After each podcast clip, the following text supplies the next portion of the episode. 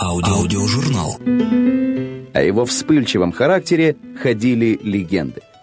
Когда во время репетиции знаменитая певица Куцони устроила скандал, он схватил упрямую Примадонну в охапку и понес к раскрытому окну. «Мне хорошо известно, что вы сам дьявол в женском обличье, но примите к сведению, что тогда я Вильзевул, князь всех чертей». Подоспевшие музыканты с трудом вырвали певицу из рук разъяренного композитора. На премьере именно в этой арии Куцони имела потрясающий успех. Его остроты заставляли хохотать даже самых серьезных людей, а написанная им музыка была способна изменить человека и подарить ему веру.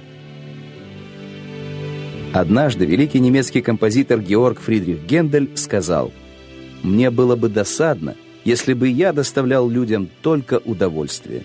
Моя цель — делать их лучше».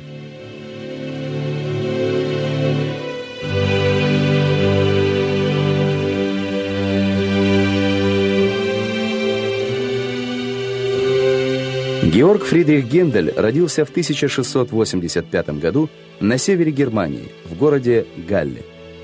Строгий отец не одобрял увлечение сына музыкой. Он хотел, чтобы тот стал юристом. Но однажды Курфюрст Бранденбургский услышал, как восьмилетний Георг играет на органе. Восхитившись талантом мальчика, он уговорил отца обучать ребенка музыке, и в 17 лет Гендель уже занял должность органиста Кальвинистского собора. Исполняя духовную музыку, он мечтал написать оперу и поставить ее на сцене одного из знаменитых театров.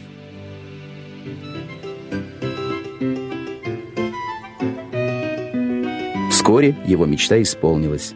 Опера «Альмира» была поставлена на сцене Гамбургского театра. Окрыленный успехом, Гендель отправился во Флоренцию, а затем в Рим. Там он прекрасно усвоил стиль настоящей итальянской оперы и, кроме того, увлекся сочинением духовных ораторий.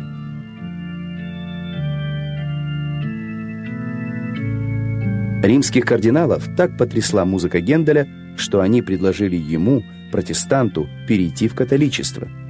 Однако композитор от лесного предложения отказался и уехал в Англию, где, как ему казалось, его ждала слава и простор для творчества.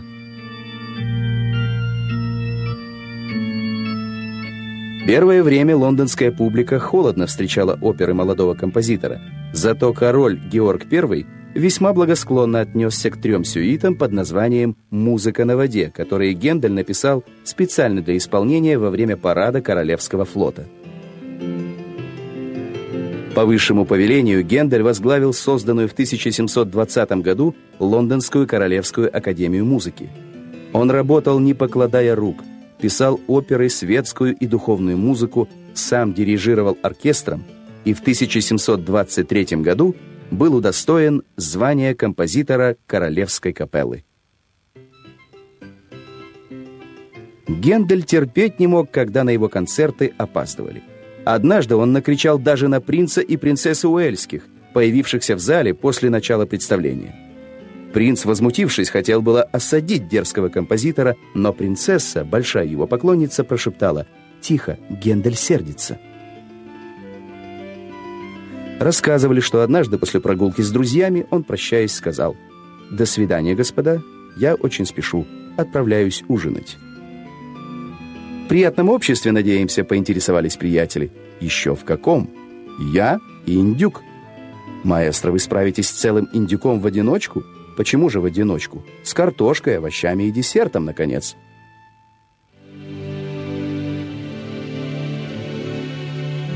С годами из общительного человека и приятного собеседника Гендель превратился в затворника. Остро чувствуя свое одиночество, Гендель часто помогал бедным музыкантам и детям-сиротам.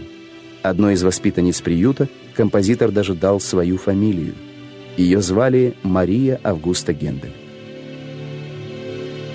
Когда в 1737 году лондонский театр закрылся, не выдержав соперничества с музыкальными комедиями, композитор тяжело заболел. После выздоровления он стал все чаще обращаться к духовной музыке. Всю силу переживаемых чувств он вкладывал в создание своих знаменитых ораторий, сюжеты для которых брал из Ветхого Завета. Порой Генделя так трогали собственные произведения, что он не мог сдержать слез. Когда слуга приносил господину по утрам шоколад, он часто заставал его плачущим над только что написанными нотами. Патриотические оратории Генделя «Мессия», а затем Иуда Маковей и оратория на случай покорили сердца англичан. Написанные немецким композитором, они стали считаться национальным достоянием Англии, а особенно полюбившиеся места из них англичане пели как гимны. В возрасте 68 лет Гендель потерял зрение. Он отвлекал себя от мрачных мыслей, играя свои произведения на память или импровизируя. 14 апреля 1759 года Генделя не стало. А музыка его живет до сих пор. Каждый год пять городов – Халле, Карлсруэ, Геттинген, Лондон и Мэриленд – по очереди становятся меккой для поклонников музыки Генделя и его современников. Здесь проводятся фестивали, посвященные творчеству великого композитора.